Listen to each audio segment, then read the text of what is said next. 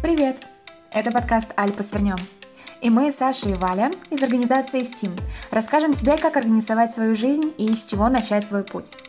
STEAM объединяет студентов промышленного менеджмента уже более 30 лет, но теперь мы хотим помогать всем двигаться к цели. Помни, она не за горами. Ну что, свернем? Здравствуйте, дорогие слушатели! С вами подкаст «Альпы свернем», где мы говорим о карьере и саморазвитии. Сегодня с вами ведущие Валентин и Александра. Всем привет. Так, у нас сегодня очень интересный гость, маркетолог, наставник, основатель digital-агентства By the Brand Оля Боярская. Оля, привет, мы очень рады тебя видеть. Всем привет, спасибо большое, что пригласили. Надеюсь, у нас сегодня будет прям классная беседа. Да, да, да, давай постараемся сделать это. Расскажи, пожалуйста, как твои дела, как ты сегодня добралась? Все супер. Добралась, конечно, по питерским вечерним пробкам, но вообще отлично, с комфортом. Ну слушай, хотя бы питерские пробки, не московские. Тоже верно. Да, этого никому не пожелаю. Да. Смотри, эм, мы здесь пытаемся людям из ГЭУ, ну не только из ГЭУ, но и из всех вузов помочь как-то начать свой карьерный путь, сочетать работу вместе с учебой. Ты человек, который учился в ГЭУ, и мы с тобой даже были когда-то одногруппниками — но ты решила покинуть вуз и посвятить себя полностью маркетингу. Расскажи нам, пожалуйста, как ты на это решилась? Как вообще начался твой путь в маркетинге? Решилась на самом деле не очень легко. То есть э, все такие тяжелые решения мне всегда даются достаточно просто, но тут, поскольку это было что-то новое, это не была какая-то просто новая сфера деятельности, из которой нужно было уходить.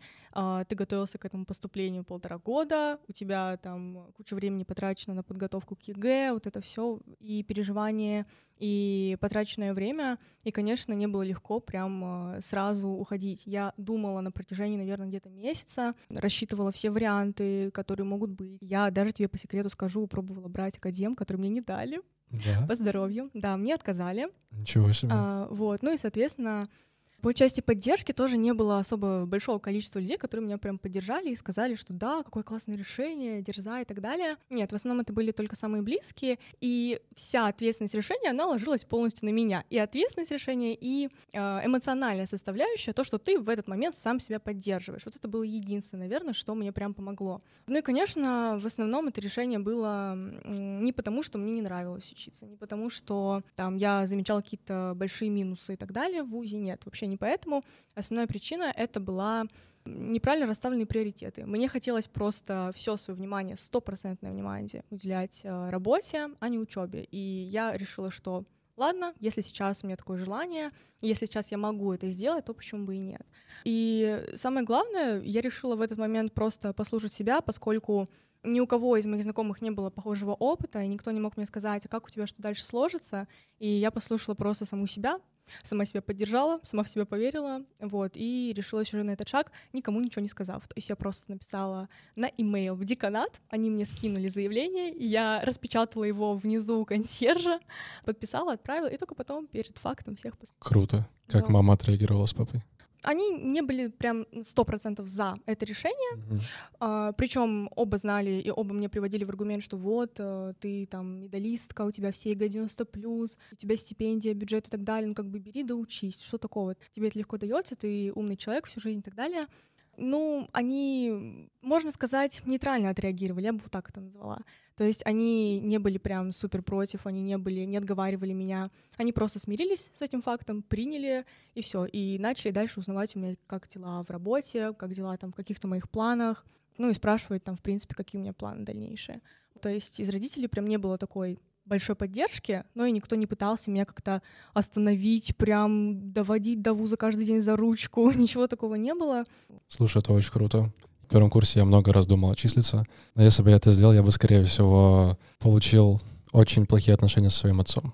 Ну да, я понимаю, как это работает, и на самом деле у меня тоже потом, кстати, несколько человек из нашей группы, несколько моих знакомых говорили, что вот, а как там родители отнеслись, а как э, там мама, папа, как вы теперь общаетесь. И здесь важно понимать, что на самом деле мне родители как-то еще с детства заложили, что там, да, мы можем быть не согласны с твоим решением, но ты полностью сама несешь за него ответственность. И если ты так решила, то будь добра, все ответственность за это и за свои дальнейшие действия дальше сама.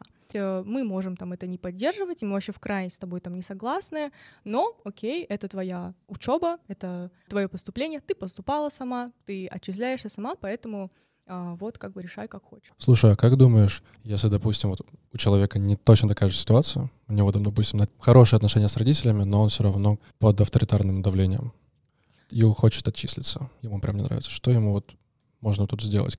Я думаю, что да, действительно бывает очень много ситуаций, когда ты прям не можешь отчислиться, потому что, возможно, там родители платят за там квартиру, в которой ты живешь в другом городе, uh-huh. или они оплачивают тебе обучение и будут продолжать это делать, там, не знаю, на зло тебе условно, или ты живешь с ними вместе и каждый день сталкиваешься с их каким-то отношением таким. Я думаю, что самое главное здесь попытаться максимально аргументировать, зачем и почему ты хочешь это сделать прямо сейчас.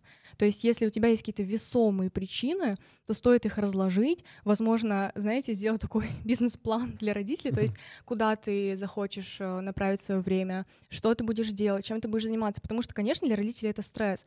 Их ребенок тут шел, значит, по своему прекрасному обычному пути, школа, вуз, работа, а тут он вдруг сворачивает. И, конечно, родителю, особенно который живет в другом городе, как было у меня, им уже непонятно, а что будет с ребенком дальше, а чем он будет заниматься вообще, а что с ним станет. И, конечно, если мы не описываем подробно, как мы видим дальнейший наш ход действий, то родители тоже очень сильно переживают. И важно им показывать, на что вообще вы планируете уделять свое время и внимание. И если вы покажете свое намерение, то, что да, действительно, вы там пытаетесь найти какую-то работу, у вас уже есть какая-то практика, опыт, они увидят действительно ваши действия и желания, и они, может быть, больше расположатся к этому выбору. Вау, очень крутой совет. Понятие родителей — это, блин, супер важно. А ты знала, куда ты уходишь? Был ли у тебя определенный план действий, когда ты отдала заявление об отчислении? Да, конечно, у меня был определенный план действий. Я работаю в своей сфере очень давно уже, сейчас я скажу точно, ну, два последних года школы я уже работала. Конечно, там Ничего в 10-9 классе был такой легкий фриланс,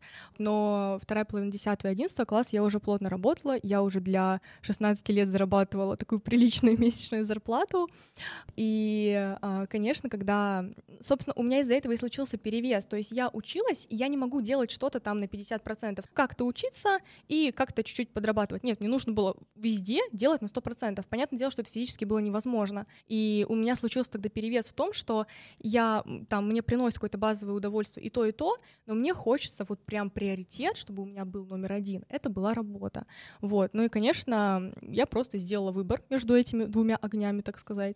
Вот. И у меня был четкий план, который прям вот начал реализовываться через там день после этого, после отчисления. Мне тут, кажется, еще играет роль курс, потому что на первом курсе нужно прям всего себя отдавать чтобы завоевать какой-то авторитет перед группой, мнение перед, э, да, репутацию перед преподавателями и вникнуть в тему обучения. Да, согласна. И это тоже, наверное, было такой небольшой причиной, потому что я знаю, что там мне все знакомые, кто учится, кто учились, сказали, что вот, Оль, там первый курс, вот эти общие предметы, они у всех, нужно просто потерпеть, там, подождать время и так далее. Но в моей голове это не укладывалось. Тогда мне казалось, что вот, да какие там общие предметы, ну как это может быть? Но, конечно, сейчас я понимаю, что программа образования сделана не а, глупыми какими-то людьми. Да, и окей, если у меня вот так вот сработало, если у меня вот такой перевес произошел, ладно, это мой выбор, возможно, я когда-то пойду учиться еще раз с каким-то более осознанным подходом, с а, уже конкретным пониманием этого дела, и тогда я буду по-другому к этому относиться. Тогда у меня была вообще другая ситуация, у меня были другие желания, приоритеты, поэтому я, конечно, сделала такой выбор. Ну и да, вот этот первый курс он тоже сыграл. Насколько я помню, ты мне рассказывала, что начинала работать копирайтером. Да, даже да. не помню, как я тебе это рассказывала. Да, ты начала работать копирайтером. А, расскажи, пожалуйста, с чего это началось? И, как я понимаю, копирайт повлиял на твой путь в маркетинге уже после отчисления. Да, так и было. А, если говорить про копирайтера, то я начала вообще работать э, с 13 лет в копирайтинге. С 13 лет? С 13 лет. Что ты делала в 13 лет? Да, я, вот это у меня вот та самая, на самом деле, история, которую я иногда даже стесняюсь рассказывать, э, где я начинала работать супер рано, где у меня там уже действительно большой опыт, э, вот, и как это случилось? Этим стоит гордиться. А, согласна. Иногда просто это так смущает немного. Вот. И как это было? А, мне как-то пишет подруга. Оль, вот знаешь, я тут нашла биржу такую, можно писать статьи на заказ за деньги. Я такая, вау, а почему бы мне тоже не писать? Вот, то есть началось все примерно вот так. И это была даже, я помню, биржа Text.ru, она называлась, такая красненькая. Вот, ну и как, соответственно, это происходит? Там размещаются какие-то заказы совершенно разными людьми, разными проектами, а, и средний чек за такую статью, вот еще на том сайте, это было, наверное, ой, я не знаю, наверное, 150-200 где-то рублей. То есть прям, конечно, для копирайтера это был такой очень маленький чек, но когда я начала получать деньги и вообще видеть, что, о, я работаю и получаю зарплату за это в 13 лет, конечно, это был шок, потому что я думаю, что это многим знакомо, что в 13-14 лет у всех играет такое чувство побыстрее бы там понять, что вот это вот значит работать, побыстрее бы там что-то сделать, свою первую зарплату получить. У меня такого не было. У меня было. Мы тебе завидуем. Я играл в баскетбол и был счастлив. Я об этом не думал. Ну вот, у тебя было счастливое юношество, можно сказать. А мы были ранними уже сотрудниками. А этот сайт еще существует? Да, конечно, существует. То есть, если человек хочет стать копирайтером, он может спокойно туда идти и начинать работать? Он может, но я бы не рекомендовала. Uh, у меня потом был опыт работы с другими биржами, и на самом деле здесь цикл сотрудничества с клиентами, он достаточно сложнее и более непонятнее, чем, например, э, поиск каких-то заказчиков самостоятельно или отправка там резюме в какие-то компании. Вот, потому что эти сайты очень часто работают по принципу поиска э, идеального кандидата. То есть вот есть вакансия с каким-то текстовым, техническим заданием, и туда могут откликнуться хоть 100 человек, и не факт, что выберут именно тебя, а время на какое-то тестовое задание ты потратишь. Вот, то есть с точки зрения затрат временных и энергетических, это, конечно, не идеальный вариант. Том на одном из таких сайтов я нашла а, себе постоянного заказчика, и больше уже я на бирже не заходила на протяжении года где-то. Я его нашла, и мы с ним начали прямо на постоянке работать. Это было уже, наверное, 15, 6, ну, 15 это лет. И тогда у меня уже случился постоянный такой цикл работы, то есть я работала а, день в рабочую неделю, там, каждую неделю, каждый месяц, получала уже, наверное, там свои 4-6 тысяч в месяц. Ничего себе. Ну, да. я думаю, хотя бы стоит попробовать зайти на биржу, если хочешь стать копирайтером. Ну да, по крайней мере, там можно попробовать найти клиентов, чтобы хоть какую-то себе базу создать и уже уходить. Угу. Да, здесь вот идеальным таким советом, кратеньким, будет э, искать на этих биржах клиентов, с которыми вы можете связаться по почте. То есть, где вам не нужно оставлять какие-то отклики через эту биржу, через сайт, вы просто берете почту, пишете туда, отправляете какое-то свое базовое резюме. И, как мой опыт показал, вот так э, гораздо больше вероятность, что вы действительно кого-то найдете прямо на хорошее сотрудничество. Короче, нужно долбить во все колокола. Во а все, это, кстати, вот а, везде полезно, во всех да. сферах нужно долбить во все каналы. А, слушай, Оль, а, ты у нас фрилансер в прошлом, сейчас уже нет, в прошлом фрилансер. И очень сложно, на самом деле, насколько я знаю, себя контролировать. Потому что у тебя очень много свободы, у тебя, по сути, мало ответственности. Как здесь себя контролировать на свой рост именно фрилансеру? Я считаю, что здесь э, у большинства фрилансеров есть э, два вида мотивации. Первая мотивация обратная, то есть от чего-то. Чаще всего я встречаю такое, когда человеку, возможно, там хочется зарабатывать больше денег, или он хочет переехать от родителей в свою квартиру, там комнату. То есть он идет от чего-то, и у него, соответственно, мотивация от чего-то избавиться. Есть мотивация к, то есть когда тебя все устраивает в нынешнем положении, но ты хочешь чего-то большего, возможно. Или ты видишь какую-то себе идеальную картинку перед глазами, тебе хочется ее реализовать. Вот, и я в основном встречаю вот э, два типа людей э, на своем пути среди своих коллег. У меня, можно сказать, был второй тип мотивации, когда я хотела там чего-то больше и больше. И еще у меня с самого детства хорошо развита дисциплина, поэтому мне никогда особо не приходилось себя прямо заставлять что-то делать, прям вставать на работу. К слову, во времена обучения в ВУЗе я спокойно подлетала в 6 утра и ложилась в час ночи, чтобы все успеть, потому что Ничего мне хотелось себе. сделать и то, и то. И, ну, нужно было как-то выкручиваться, чтобы находить э, время на все свои занятия. Вот, поэтому вот это, кстати, тоже хорошо играет э, большую роль а, желание все успевать и желание реализовывать какие-то свои проекты. Потому что когда ты понимаешь, что там, да, я могу сейчас лишний час отдохнуть, но мне ничего от этого не будет, да, я могу ночью потом поспать. Или могу а, лишний час уделить тому, чтобы найти какие-то новые проекты, чтобы развить что-то свое. А, я бы выбрала второй, потому что у меня такой бешеный интерес э, во всем, особенно а, в том, что я делаю, потому что я сама себе выбрала эту сферу, мне не приходилось, там, не знаю, идти работать туда, где мне не нравится, и, соответственно, у меня всегда есть желание развиваться, идти куда-то дальше, и на меня вот мой нынешний муж иногда так странно смотрит, что я могу там в выходной день рано встать, пойти что-то работать, какие-то обучения смотреть, э, консультироваться там с кем-то. Ну как, ну суббота же, 9 утра. Ну, зачем? Нет, а вот у меня, там, не знаю, вообще без э, дедлайна всегда хочется дальше и дальше. И это, наверное, такая самая здоровая мотивация, когда ты просто хочешь, во-первых, развиваться дальше, и у тебя есть такой искренний интерес к тому, что ты делаешь, без срока годности. То есть нет такого, что там 6 вечера, все, люди из офиса ушли, и твой интерес, все, он тоже прикрылся. Нет, соответственно, у тебя это остается по жизни. Конечно, иногда это мешает, иногда ты забываешь отдыхать в таком режиме.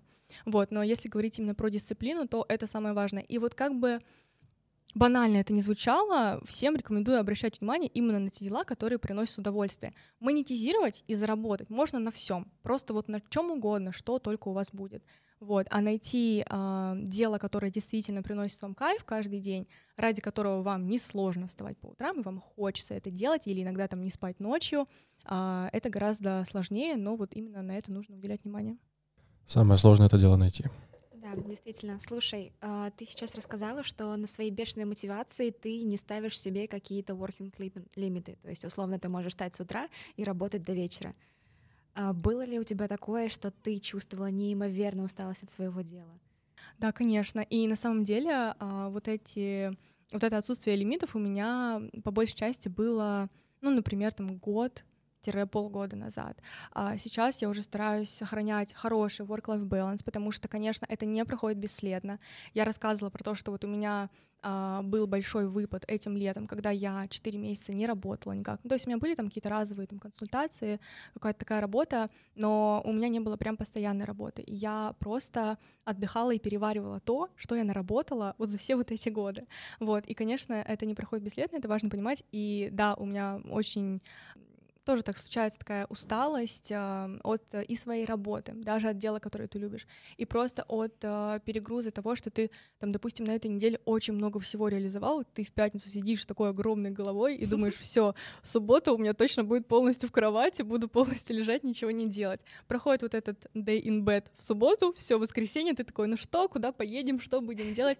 То есть тут я бы, наверное, сказала, что важно, даже если вы чувствуете себе там огромную мотивацию и сегодня сегодня, и завтра, и послезавтра делать и делать с утра до ночи, важно себя останавливать. И даже если вам все еще окей работать и что-то делать, все равно себя останавливать и отдыхать, отдыхать побольше, потому что самое главное, а, если мы даже посмотрим на психологию, то вот, вот в эти а, пробелы, вот в этот а, момент отдыха у вас накапливается новая энергия, генерируются новые идеи. А это самое лучшее топливо для того, чтобы в новый рабочий день зайти с новыми силами и с каким-то новым пониманием того, что вы можете еще реализовать нового. У нас есть э, в инскваде, где я работаю, educational встреча, где нам рассказывали как-то раз про дофамин и насколько важно отдыхать. То есть ты вот, когда мозг напитается дофамином, дофамин — это гормон желания, гормон счастья так называемый. И когда вот мозг напитается этим гормоном, а он им напитывается, когда мы отдыхаем или же, допустим, прокрастинируем, смотрим сериалы и так далее, нужно, чтобы он напитался, чтобы он получил этот дофамин, и уже потом ты сможешь гораздо более продуктивно работать. И вот тут, да, тут важно контролировать, чтобы этот процесс поступления дофамина был каждый день, чтобы не было одного дня в неделю. Я с тобой полностью согласен. Слушай, вопрос дофамина. Я буквально на этих новогодних каникулах его изучала. Тоже была необходимость в качественном каком-то отдыхе, не знала, как его найти для себя. И поняла, что есть некий дофаминовый отдых, а есть бездофаминовый. И, например, пересматривание каких-то старых любимых фильмов — это тот самый отдых, который может насытить себя энергией и дать каким-то новым идеям родиться в твоей голове. А есть варианты отдыха, когда ты все равно что-то делаешь и тратишь энергию на этот отдых. Поэтому здесь такой сложный вопрос. Отдыхать тоже нужно уметь. Да, согласен. Да, тоже согласна. На самом деле очень часто замечаю, что какие-то неочевидные вещи привозят тебе а, ту самую энергию. То есть вот то, что ты сказала про какие-то старые фильмы. Кстати, мне это очень откликнулось, потому что у меня был такой период осенью, что а, я отдыхала только, когда смотрела какие-то супер примитивные а, сериалы, которые я там пересматриваю уже, не знаю, третий раз. И, казалось бы, ничего умного. И ты не делаешь чего-то активного, чтобы вообще разгрузить свой мозг, но ты прям так расслабляешься. И, наверное, это вот а, тот самый баланс между интеллектуальной деятельностью и такой немного рутинной посредственной. Какой любимый сериал? Любимый сериал. А, это тяжело. Я большой фанат а, отчаянных домохозяек, а, сплетниц, вот этих всех старых сериалов и русских детективов, которые сейчас снимают премьеры стат. Обожаю прям. Это, это тоже такие неочевидные сериалы. А, вот, но я, кстати, не, небольшой фанат там, всего, что снимает Netflix, там Запад и так далее. А, вот, «Бумажный дом». Это mm, просто. Да, он mm. отличный. Это просто. Надо да. будет найти время, чтобы посмотреть новые русские детективы. Да, слушай, я из этого всего только под русские сериалы могу какой-нибудь триггер, наверное. Вот, да, да, да, да, да, да, да, конечно. У меня сейчас друг смотрит триггер постоянно. Он затягивает. Это он еще не посмотрел его? Он что-то на шестой серии. Что он делал все это время? Не знаю. Ладно, давайте вернемся. Смотри, Оль, а если у нас есть человек, студент, фрилансер, начинающий, и у него нет особо много опыта, что ему делать? Как ему найти первых заказчиков и как ему завоевать доверие этих заказчиков? Я всегда за то, чтобы начинать с практики. То есть э, многие бы сказали, что вот, нужно найти какое-то хорошее обучение, хороший курс.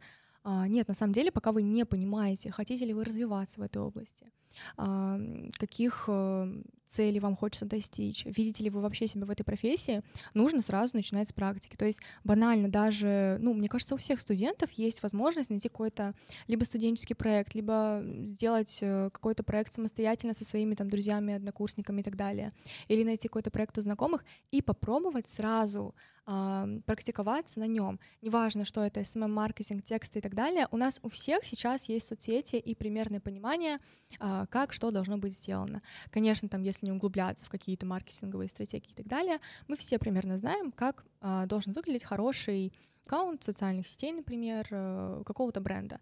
Вот, поэтому я советую всегда начинать сразу с практики. И когда у вас будет понимание, получаете ли вы удовольствие от этого, что вам конкретно нравится, или, возможно, вы в процессе заметите, что у вас интерес вообще к какой-то другой там смежной сфере, потом уже стоит углубляться э, и проходить какие-то дополнительные обучения и повышать чеки и так далее, вот, уходить вот в это все в такое планомерное развитие. Вот, но сначала начинать с практики. И насчет того, как найти первых заказчиков, тоже я всегда я за помню, то. Я помню, как ты мне помогала искать первых заказчиков, как я пытался начать на фрилансе, ага. но у меня не особо да. получилось. Да, я помню этот момент. А почему у тебя не получилось, кстати? Ты мне не так не рассказал. Мне что-то не понравилось. Не понравились заказчики? Мне, мне не понравилось. Что-то у меня не получилось. А, ну, я на уже, самом я уже деле, не помню. здесь очень, очень важен такой психологический аспект, потому что сейчас важно понимать большая конкуренция на фрилансе во всех нишах, угу, абсолютно. Согласен. Просто с земли до неба вот этой конкуренции. А, и вначале сто процентов будет сложно всем. И здесь вот ничего не помогает так, как просто вера в себя и вот это какой-то а, пропеллер на спине, что вот все мы делаем дальше, делаем, продолжаем, продолжаем. То есть здесь важно, самое главное, не останавливаться. Вначале может э, там, быть тяжело, можешь никого не находить на протяжении полугода. Сейчас, правда, это очень распространенная практика, и единственное, что нужно делать, это просто продолжать искать разные пути а, и нарабатывать опыт. Это самое ценное, потому что, как я уже сказала, сказала, конкуренция большая во всех областях, но хороших специалистов, не начинающих, не средних, а именно хороших очень мало. И когда я там нанимала сотрудников себе в команды, в команды знакомых несколько раз, я с этим прям очень близко столкнулась, что хорошего специалиста найти очень тяжело, который будет э, соответствовать твоим требованиям, который будет качественно выполнять работу. Вот поэтому опыт во фрилансе в целом очень ценится. И даже если вы не можете найти себе клиента за деньги, а, платно и так далее, то окей, соглашайтесь работать за какую-то супер минимальную стоимость или за бесплатно. Но а, искать клиентов сейчас без а, кейсов, без навыков, без того, что вы можете принести клиенту и показать, очень тяжело. И я здесь клиентов очень хорошо понимаю, потому что уже многие предприниматели столкнулись с такими ситуациями, что они доверяются кому-то, они тратят а, немаленькие деньги, и они получают ничего просто. Было дело. Конечно. Сейчас, на самом деле, многие умеют себя хорошо продавать, а вот качественно выполнять работу — это уже большой вопрос. Поэтому, да, а, опыт нарабатывать, кейсы обязательно — это самое важное. А, и самые лучшие продажи своих услуг, они всегда на твердых результатах, на а, том, что вы показываете человеку, что вот, я умею решать вот такие задачи, вот такие проблемы. Соответственно, вашу проблему я могу решить таким образом. И здесь очень важно сохранять вообще ментальное состояние клиента, потому что им очень тяжело. Особенно если мы посмотрим на такой средний рынок предпринимателей и специалистов. А, предприниматели малого бизнеса, а, они просто в перманентном стрессе. Им очень тяжело, потому что они вынуждены тратить много времени и денег на специалистов, а, на которых они боятся все это тратить. Они сами не понимают, возможно, где они чего не доделывают, какие моменты у них упущены, куда им вообще стоит двигаться, потому что сейчас же все топят за какую-то свою тему, там одни говорят, продвигай личный бренд, вторые говорят, нет, обязательно нанимай себе команду, третьи говорят, нет, продвигайся на маркетплейсах, четвертые говорят, нет, иди в офлайн бизнес какой-нибудь. И предприниматели тоже всегда в шоке, что им делать, куда пойти вообще, во что им вложиться. Вот, поэтому нужно всегда, особенно там, если мы хотим лояльных клиентов, которые будут с нами сотрудничать долго, а, нужно становиться клиенту другом и партнером, который а, в нужный момент направит и подскажет, что вот там сейчас давайте не будем в это вкладываться. Да, может быть, там через полгода это принесет нам какой-то результат, но сейчас мы просто потратим деньги. Вот, поэтому давайте там сэкономим ваши деньги и лучше попробуем там своими силами закрыть там вот такие-то аспекты. Вот, и э, специалист на то и должен быть специалистом, чтобы ориентировать предпринимателей, ориентировать клиентов в том, что правильнее сделать в данной ситуации. Приведу такой небольшой кейс. Буквально в декабре э, у меня был бренд на консультации, агентства на консультации, и они как раз пришли ко мне после сотрудничества с двумя маркетологами, на которых они потратили 300 тысяч бюджета и получили Ого. ровно Больно. ноль. Больно. Да, да, это правда так. И а, они получили, ну, получается, 300 тысяч бюджета за 4 месяца они потратили и получили всего лишь там 10 новых заявок, по-моему. Вот, и, конечно, потом, когда мы начали с ними все это разбирать, я поняла, что ну, там просто каждый маркетолог приходил, и вот что он умел, то он и продавал. Там один пришел, говорит, давайте вот вам контекстную рекламу запустим. А это э, студия лазерной эпиляции была. И, конечно, ну какая там контекстная реклама на сайт? Ну вот есть вот эти uClients, DKD и так далее, вот это уже 70% заказов обеспечено, соцсети, все. Второй приходил и говорил, давайте мы вам рекламу в Телеграм-канале запустим. Ну какая реклама в Телеграм-канале? Более того, что она же только недавно открылась, там ничего не понятно. Вот, и просто каждый сливал деньги заказчика на то, что а, он сам пытался там научиться делать, пытался наработать себе кейсы, и никто не ориентировал а, предпринимателя в том, во что действительно сейчас надо вложиться, что действительно вам быстро принесет хороший результат. А все вот это лежит на самом деле на поверхности. Никаких там гипершагов делать не нужно для того, чтобы базовую клиентскую базу нарастить. То есть я правильно тебя понял, что нужно соблюдать максимальную клиентоориентированность и думать о нем, думать о клиенте? Да, это самое важное, и большинство моих клиентов, э, мы с ними проработали а, все от полугода. То есть у меня практически нет таких клиентов, с которыми мы работали там месяц-два. Мы со всеми работаем в долгую, и многие потом ко мне приходят и говорят, Оля, спасибо тебе большое, что ты направила меня а, в нужное русло, что ты а, подсказала мне там, что делать, чем заняться. Спасибо, что там за твою поддержку, когда у нас были какие-то трудные ситуации. А, здесь а, такой тоже важный маркетинговый показатель, немножко хитрость такая, но тем не менее тоже связан с человеческим фактором. Если мы хотим, чтобы клиент нам а, платил долго и платил много. То есть если мы хотим увеличить LTV клиента, то нам нужно максимально его располагать к себе. Ну, понятное дело, не делать это с каким-то злым э, умыслом. Нет, нам нужно просто а, максимально погружаться в его проект и максимально близко стараться с ним а, законнектиться, я бы так сказала. Вот, и, соответственно, вот эта клиентоориентированность, она потом очень хорошо окупается.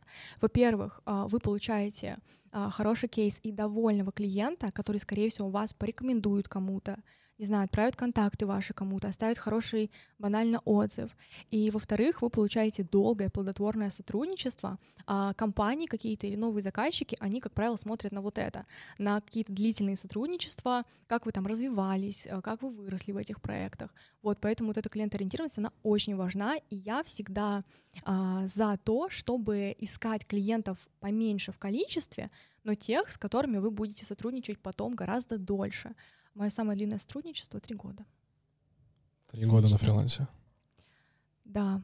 А, это получается с самого моего начала SMM-карьеры, а, и мы перестали работать, по-моему, сейчас скажу, осенью 20 или 21 года. Да, а, летом 21 года мы перестали работать. Грустно.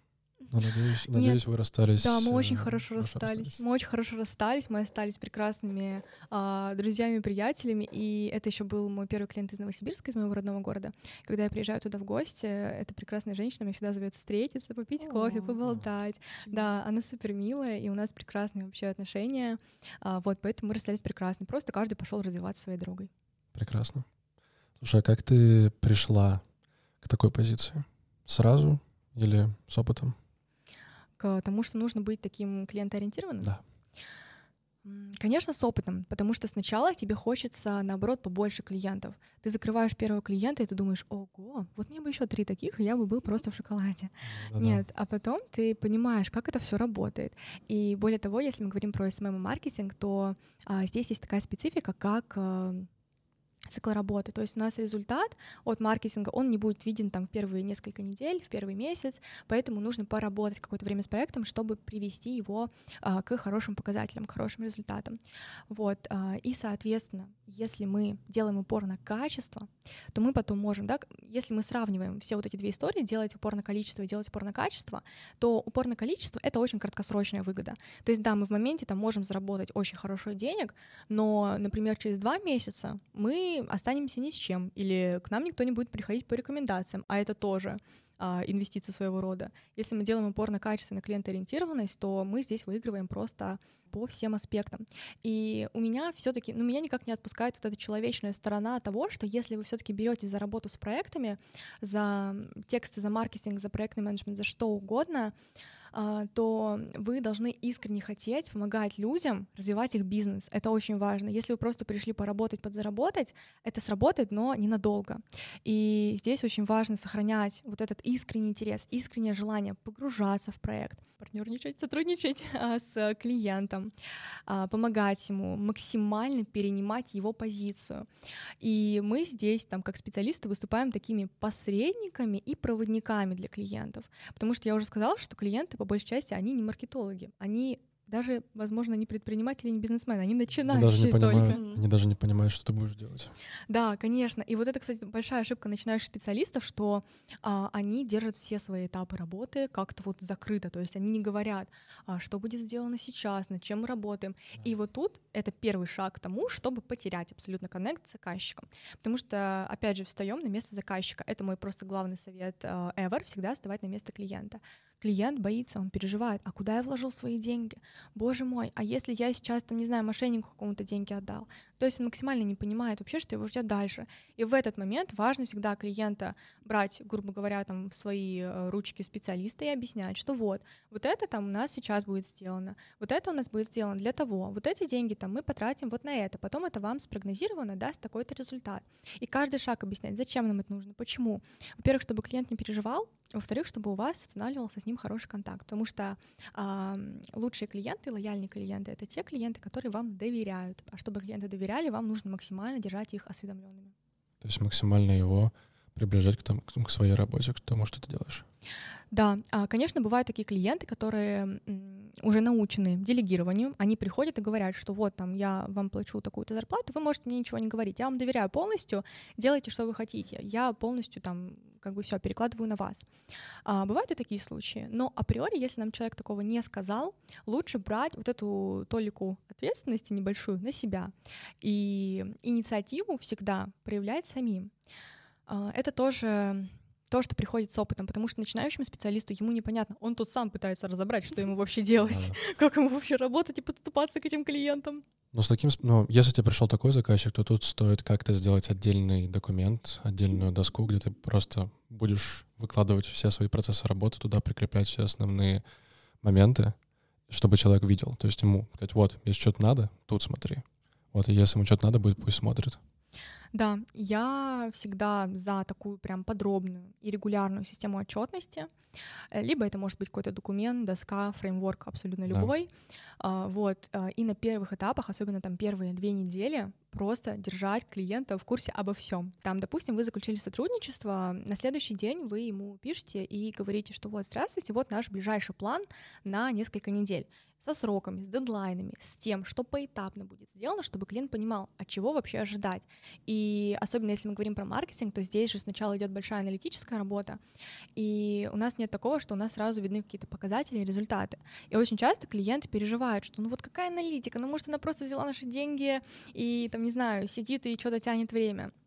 Вот, поэтому клиентам важно сразу все а, говорить, сразу все пояснять, объяснять, и первое время скидывать им абсолютно все, что вы делаете, говорить все, что вы делаете.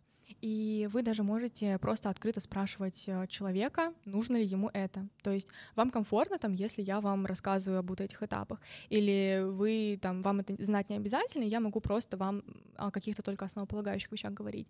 Или там э, скажите, устраивает ли вас наша обратная связь. То есть всегда держать открытый диалог. Очень много начинающих специалистов, они тоже продолжают сохранять вот эту большую дистанцию. То есть они начали работать с человеком, но они боятся с ним контактировать, они боятся просто задавать задавать ему какие-то вопросы. Это большая ошибка, потому что клиент — это точно такой же человек, и с ним очень важно держать открытый, понятный диалог, как в любых взаимоотношениях абсолютно. Ты, и... прекрас... ты прекрасный фрилансер. Спасибо, наученная опытом. Все бы, ну, все бы фрилансеры были такими. Ну да, ну извините меня, опыт с 13 лет так-то. Да, ну, э, такой прям основной, наверное, лет 16. А? Давай, давай сперва расскажем, как искать их, этих клиентов, потому что когда я этим мучился, не, я, я вспомнил, я сейчас сидел, думал, почему я не пошел в фриланс, потому что ко мне пришло какое-то инвестиционное агентство с бюджетами в 2 миллиона рублей. Я помню, да. Я фрилансер без опыта, я звоню Оле, Оль, у, у меня задница, что делать? Я, ну, типа, реально мне стрёмно, я, мне дали лям, лям рублей, я им написал, так, ребят, идите, ищите другого специалиста, который не будет вам лям сливать. Я был не готов. Что сказала Оля? Да ладно, разберемся, соглашайся, конечно. Ну, слушай, это честно. Ну, я не хотел сливать лям. Так, я помню, что это очень трудно делать. Очень трудно искать первых клиентов. Сейчас я понимаю, что это нетворк, это Telegram. Какие ты еще можешь дать советы? Ну, и опять же, как искать в нетворке, как искать в Телеграме и еще дополнительные каналы. Я в поиске клиента всегда за то, чтобы использовать все каналы по максимуму. То есть даже те, которые вам кажутся абсолютно нелогичными, абсолютно неработающими. Вот в начале может выстрелить все, что угодно. Это правда, и я сама столкнулась с тем, что в начале а, мне помогали самые разные методы.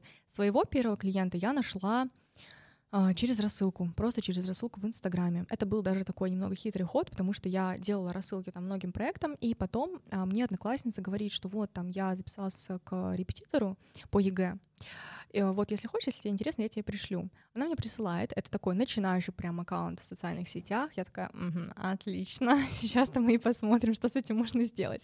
Вот, я написала, и мы стали сотрудничать. Конечно, а, там тоже была большая доля переживаний с обеих сторон, потому что это был и мой первый клиент, и у моего клиента это был первый сотрудник такого плана. Вот, ну вот таким образом мы начали работать. А, какие, в принципе, способы я советую, которые работают сейчас? А, рассылки, не переставающий метод работы, вообще вообще. То есть это один из самых лучших даже методов, я бы так сказала. Просто нужно реально грамотно к этому подходить и очень много времени тратить на тестирование разных гипотез, разных стратегий. Мы даже в агентстве, в нынешней команде сейчас используем рассылки, находим очень хороших лидов. Вот. А самый такой трудозатратный способ, на который принесет вам потом большие дивиденды, можно так сказать, это все, что касается социальных сетей и а, блогов. Даже если... Прости, я тебя перебью. А вы это делаете как-то автоматизированно в Инстаграме или все руками? Все руками. А, у нас небольшие объемы этих рассылок, а, и все руками, потому что мы тестируем много разных стратегий. Mm-hmm. То есть сейчас не работает так, что вы там пишете одно письмо на всех и его рассылаете просто там на 100-200 проектов. А, и в этом просто нету смысла, потому что проекту может быть потенциально интересно, ваше предложение, но, возможно, там какие-то слова ведут его в заблуждение, сомнения дадут, что-то подобное. Вот, поэтому у нас здесь такая очень э, четкая, практически уже отлаженная система тестирования этих стратегий. Вот, и мы готовим разные стратегии, пробуем их на разных проектах, смотрим, какой вообще результат, кто отвечает, не отвечает, какая конверсия из этого всего. Дальше уже делаем какие-то выводы, строим новые стратегии и продолжаем. Это вечный э, способ. Ну вот, например, в декабре за два дня первых рассылок мы нашли два лида хороших. Ну, это сильно. Но тут, мне кажется, самое главное в ручной рассылке — это максимальная персонализация. Mm-hmm. То есть ты, опять же, смотришь на аккаунт этого лида, mm-hmm. и ты сразу можешь ну, как-то персонализированно составить сообщение. У тебя, допустим, есть какой-то секвенс, и ты уже его подводишь под потребность этого заказчика. Вот это реально плюс. Да, персонализированность — это просто обязательно. А, это вот то, что я уже говорила про открытый диалог с э, клиентами. Очень многие специалисты делают рассылки, ну вот, как я сказала, по заготовкам. И, конечно, да, возможно, проекту интересно предложение, им нужен этот сотрудник. Но когда он видит то же самое, те же самые слова, те же самые предложения, заманухи вот эти, как я это называю, и так далее, у него пропадает все желание. И здесь очень важно просто по-живому с человеком общаться. Вы можете написать даже просто «Здравствуйте, есть ли у вас там маркетолог?» Человек вам ответит э, «нет, но и нам не надо». Окей, хорошо. Или ответит э, «нет, а что вы хотите предложить?» Такое сначала с настороженностью. Вот, просто продолжаем по живому диалог. Вот я ищу себе проекты для кейсов, и у меня есть к вам такое предложение. Вот там примерно мое портфолио резюме, и смотря сейчас на ваш проект, я могу вам предложить э, такие-то, такие-то услуги, такие-то, такие-то задачи, например. И все. И мы просто открыто, без всяких шаблонов, без всяких сценариев общаемся с человеком. И такое тоже работает. У меня э, были такие кейсы. Что про социальные сети другие? Я тебя перебил. Да, про социальные сети. Социальные сети — это самый такой трудозатратный метод, но тот, который приносит больше всего результата в итоге. Я считаю, что если вообще есть какое-то понимание того, что вы хотите в долгую развиваться в какой-то области на фрилансе, первое, что стоит сделать, это завести себе аккаунты везде, где только можно. ВКонтакте, в Инстаграме, а, в Телеграм-канале, не знаю, вот все, что только можно придумать, везде создать себе а, профиль, создать себе аккаунты и попытаться их хотя бы как-то развивать. Почему? Я очень сильно топлю за блоги, за социальные сети, потому что с этого приходят самые лояльные клиенты, потому что они приходят на вас. А, вы не писали им сами, вы не предлагали им ничего, потому что у многих, э, что клиентов, что специалистов, еще остаются такие ощущения, что вот кто-то кому-то навязывается. Не всегда это так, и это вообще а, далеко не всегда имеет место быть, но тем не менее. А через блоги вас находят люди, а, во-первых, которых уже точно есть запрос, то есть у них уже прям есть потребность, а, которые они хотят закрыть, и они выбирают человека сразу сами. То есть если они вам написали, значит, вы им уже как-то откликнулись, как-то понравились, чем-то заинтересовали. Вот поэтому блоги дают всегда самые а, лучшие дивиденды, как я и сказала. Конечно, может быть сложно по многим факторам из разряда «вот я стесняюсь», а, из разряда «у меня нету на это времени», из разряда там, не знаю, кто про меня что скажет и так далее. То есть тут очень много отталкивающих факторов, но за весь мой опыт продвижения и работы с разными способами поиска клиентов это самые лучшие методы, которые, а, ну, просто best of the best. Ну, это уже уровень. Это уже уровень, когда к тебе люди сами приходят. Ну, создание личного бренда. Да, да, создание личного бренда, даже это стоит делать, даже, например, если вы понимаете, что вы сейчас не можете там каждый день вести тот же блог, не можете создавать по 10 сторителлингов, э, постов и так далее каждый день, да хотя бы по чуть-чуть хотя бы просто какие-то действия предпринимать. И я встречаю очень много специалистов, которые с неоформленными блогами, с неупакованными, с, там, без каких-либо особых стратегий ведут соцсети и закрывают отлично клиентов через них. Просто потому, что они, ну, грубо говоря, выкладывают то, что клиентам нужно видеть. То есть это какие-то кейсы, это какие-то примеры работ, и все. А клиентам больше ничего и не нужно, по большей части. А то есть они, самое главное, хотят увидеть а, результат, который вы можете дать. Короче, я начинаю вести блог. Я Давно хоть... пора, кстати. Не, ну я его начинал вести, я сделал два крутых поста. Я помню. Да, но на этом все закончилось. Мне кажется, кстати, что со своим челленджем 50 дней ты на какую-то американскую сторону Инстаграма попал. Да, да. Ну, я честно след... Да, я тоже помню это. Не, не 50 дней даже. Первый рилс записал что-то почти год назад. Ничего себе. 80 рилзов за год. Что ты, кстати, вообще почувствовал после этого челленджа? Как он тебе дался? Если честно, дался тяжело, потому что тренироваться каждый день на самом деле это не есть хорошо. Нужно, ну, хотя бы, ну, пять раз в неделю давать два дня отдыха телу. Во-вторых, сложно вставать раньше восьми, когда ты ложишься в час. Правда, сложно. Такой, когда этот челлендж закончится уже, чтобы просто выспаться. Ну ты прям от и до, да, его прошел? Я его прошел от и до, но, если честно, один день я немножечко пропустил, потому что я ехал в поезде, а в поезде заниматься спортом Рилс из поезда. Рилс из поезда. что мы упустили. Отжимание на полочке. Отжимание на полочке, отжимание, да. Супер. Оль, мы хотели поговорить о Buy the Brand, но у нас очень мало времени. Давай вкратце расскажем, с чего началось, какие планы и как сейчас идет процесс. Отлично, давай. А, с чего началось? Началось все на самом деле давно уже, когда я взяла себе первого SMM-специалиста в команду, у меня тогда просто была нужда дополнительных рук, потому что у меня был большой трафик проектов, и нужно было все это куда-то девать, а я со всеми хотела работать. То есть тогда приходили прям классные бренды, классные проекты, не хотелось это кому-то отдавать вообще напрочь или просто отказывать. Вот, и, соответственно, в августе, насколько я помню, 2021 года я взяла себе первого SMM-специалиста, и потом потихоньку начали наращиваться какие-то люди на проектные задачи. А, дизайнер, таргетолог, веб-дизайнер, что-то подобное. Это не была прям такая полноценная штатная команда, но вот мы работали над многими проектами. И, соответственно, агентство должно было открыться тоже в 2021 году еще. А, все предпосылки были к этому, все планы были к этому, но мне просто банально не захотелось, у меня фокус был совершенно на другом, и я решила, что я не буду сейчас давить на этот план, на эту цель, и просто, когда будет время, а, тогда и займусь этим. Вот, соответственно, после моего большого отпуска в 22 году летом, а, когда я все лето провела в разных раздумьях, чего я хочу, возможно, я хочу там пойти работать тоже куда-то в компанию, в штат. У меня были очень разные мысли насчет моего дальнейшего карьерного пути.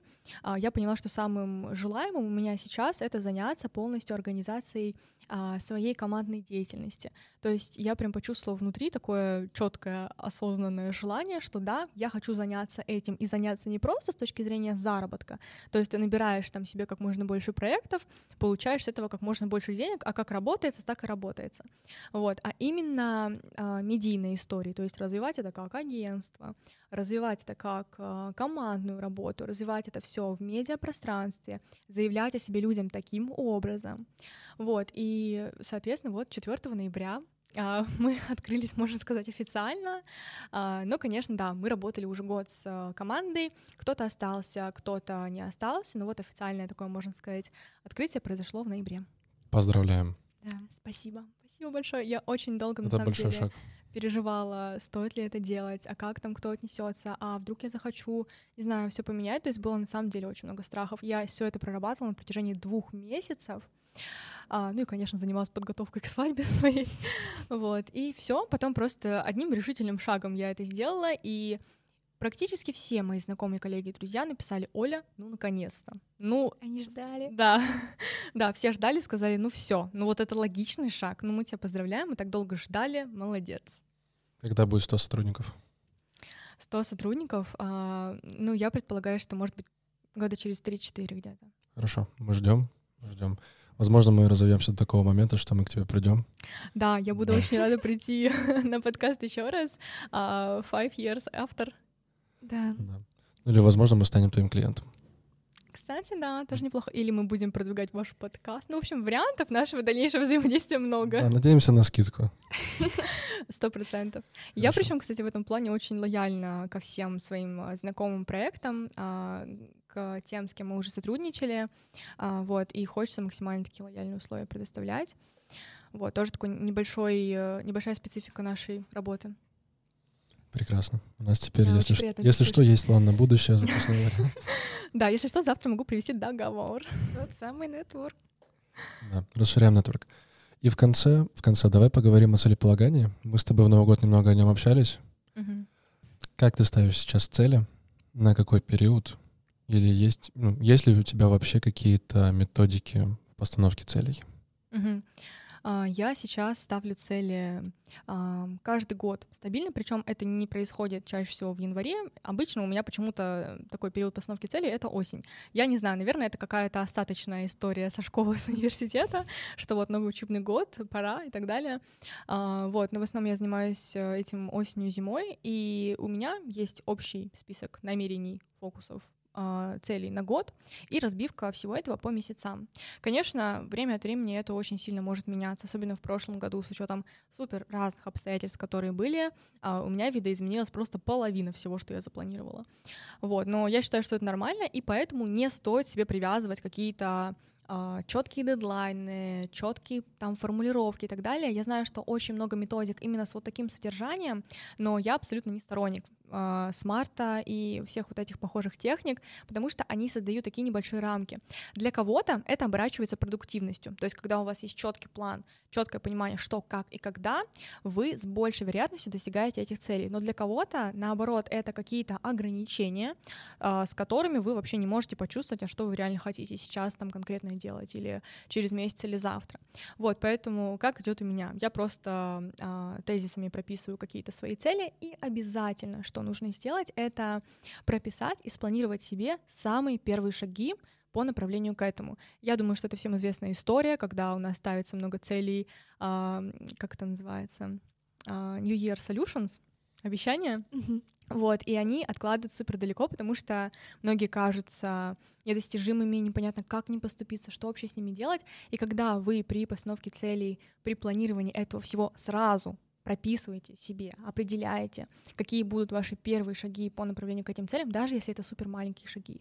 Там, не знаю, вы поставили цель себе какую-то в доходе, а, банально посмотреть, какие каналы трафика вам дают клиентов обычно, откуда к вам приходят и а, сколько вам нужно этих клиентов, чтобы там эту цель заработать. Или вы поставили себе банальную цель похудеть, а, просто купить там, не знаю, форму, найти, где вы можете заниматься, у кого вы можете заниматься, какие-то YouTube-тренировки, что угодно и так далее.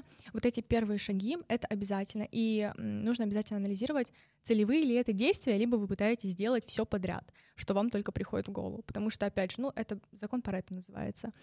А, мы, когда планируем себе достижение какой-то цели, как правило, начинаем со всего и сразу. То есть все только что у нас есть в голове. Нет, лучше посмотреть, а что действительно нам принесет результат, даже если это каких-то два решающих шага, и сделать упор на них конкретно.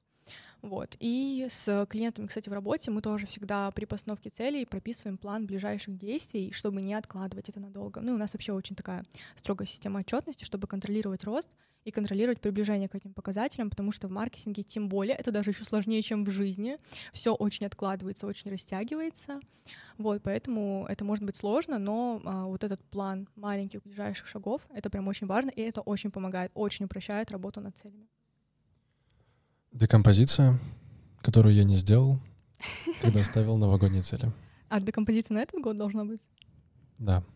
Ну, я себе поставил 13 целей на 2023 год, так. но я их никак не... Ну, я не поставил себе шаги, как я их буду достигать. Угу. Это мне недочет. Сейчас придет домой, буду переделывать. Да, всего еще январь. Да, на самом деле меня сегодня осенило, что я работала, я уже просто погрузилась в мысли, что вот, ой, там столько дел, столько дел, столько планов, а что-то мы медленно двигаемся. Потом я смотрю на телефон и вижу 19 января, думаю, о, только все началось. Так вообще, да, еще мы только в самом там начале пути, вот самых истоков, поэтому вообще без проблем. Я считаю, что в этом плане лучше выбирать движение маленькими шагами, но регулярно, то есть там каждый день по каким-то два, а, три дела, но целевых опять же делать, нежели чем в первый месяц истратить весь свой ресурс после новогодних праздников, все там попытаться сделать, всех найти, там все деньги мира заработать и все проекты реализовать. Нет, лучше вот так по чуть-чуть растягивать и в промежутках восполнять энергию, снова растягивать, восполнять, снова растягивать, и вот так вот по чуть-чуть, по маленьким шагам. Хорошо, давай поговорим о восполнении энергии. Э, мы просматривали твой телеграм-канал, смотрели твой инстаграм, и там ты иногда делишься подкастами и книгами. По поводу восполнения энергии, есть ли какие-то, там, допустим, две-три книги, которыми ты хотела бы поделиться? Да и вообще книгами, которые будут полезны начинающему фрилансеру или маркетологу. Угу. Если говорить про такие книги, которые прям помогают в развитии, я бы очень хотела посоветовать четыре из них. А, первая книга — это не связана даже никак с маркетингом, «Сила подсознания» Джоди Спенза. Я ее очень люблю, потому что она объясняет то, как работает вообще, что у нас э, в организме, как работает мозг, как работают разные практики, как работают разные а, принятия решений и так далее. И это очень полезно, а, если вы вступаете вот на эту дорожку саморазвития и на дорожку какой-то карьеры, какого-то карьерного пути. Это очень важно. А, вторая книга — это «Ответ», Аллан и Барбара Пис, если я не ошибаюсь, тоже объясняют, как работает постановка всех целей, а, все желания, все мечты, которые у нас есть, чтобы не отмахиваться сразу от чего-то, что кажется вам недостижимым, и две последние книги как раз уже связаны с маркетингом. А, первая — это такая достаточно неочевидная книга, ее никто вообще никогда не советует, «Бизнес против правил» а, от основателя Натура Сибирика. Он рассказывает про внутренние процессы управления своей командой, своим брендом, своим продуктом, и самое главное, с такой обывательской точки зрения. То есть это тот человек, который никогда не строил никаких систем, суперсложных схем, ничего такого. У него был простой подход. Вот он приходит в магазин, где продается его косметика, встает рядом с полкой и два часа наблюдает, кто подходит, кто смотрит, кто ставит обратно, кто покупает, кто заинтересовывается, кто нет.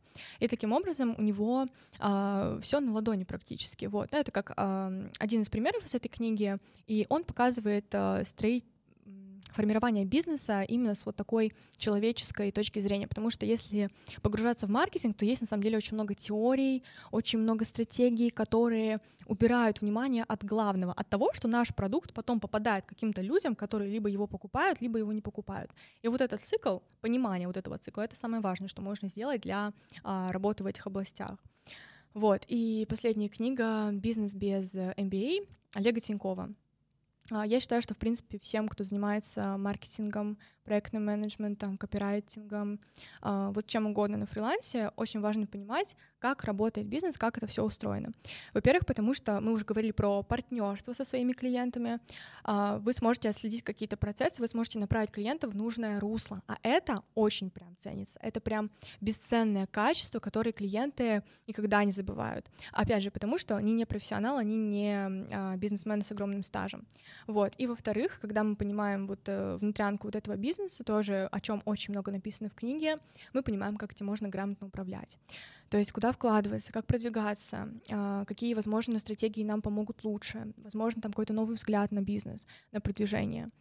А, и, конечно, это система управления, система контроля, потому что если мы говорим особенно про начинающих SMM-специалистов, маркетологов, то э, а, все внимание идет по большей части в творческий подход, в творческие процессы, вот в это все. И от самого главного, от тех же декомпозиций, от тех же метрик, аналитик, внимание очень часто отходит как-то, отодвигается.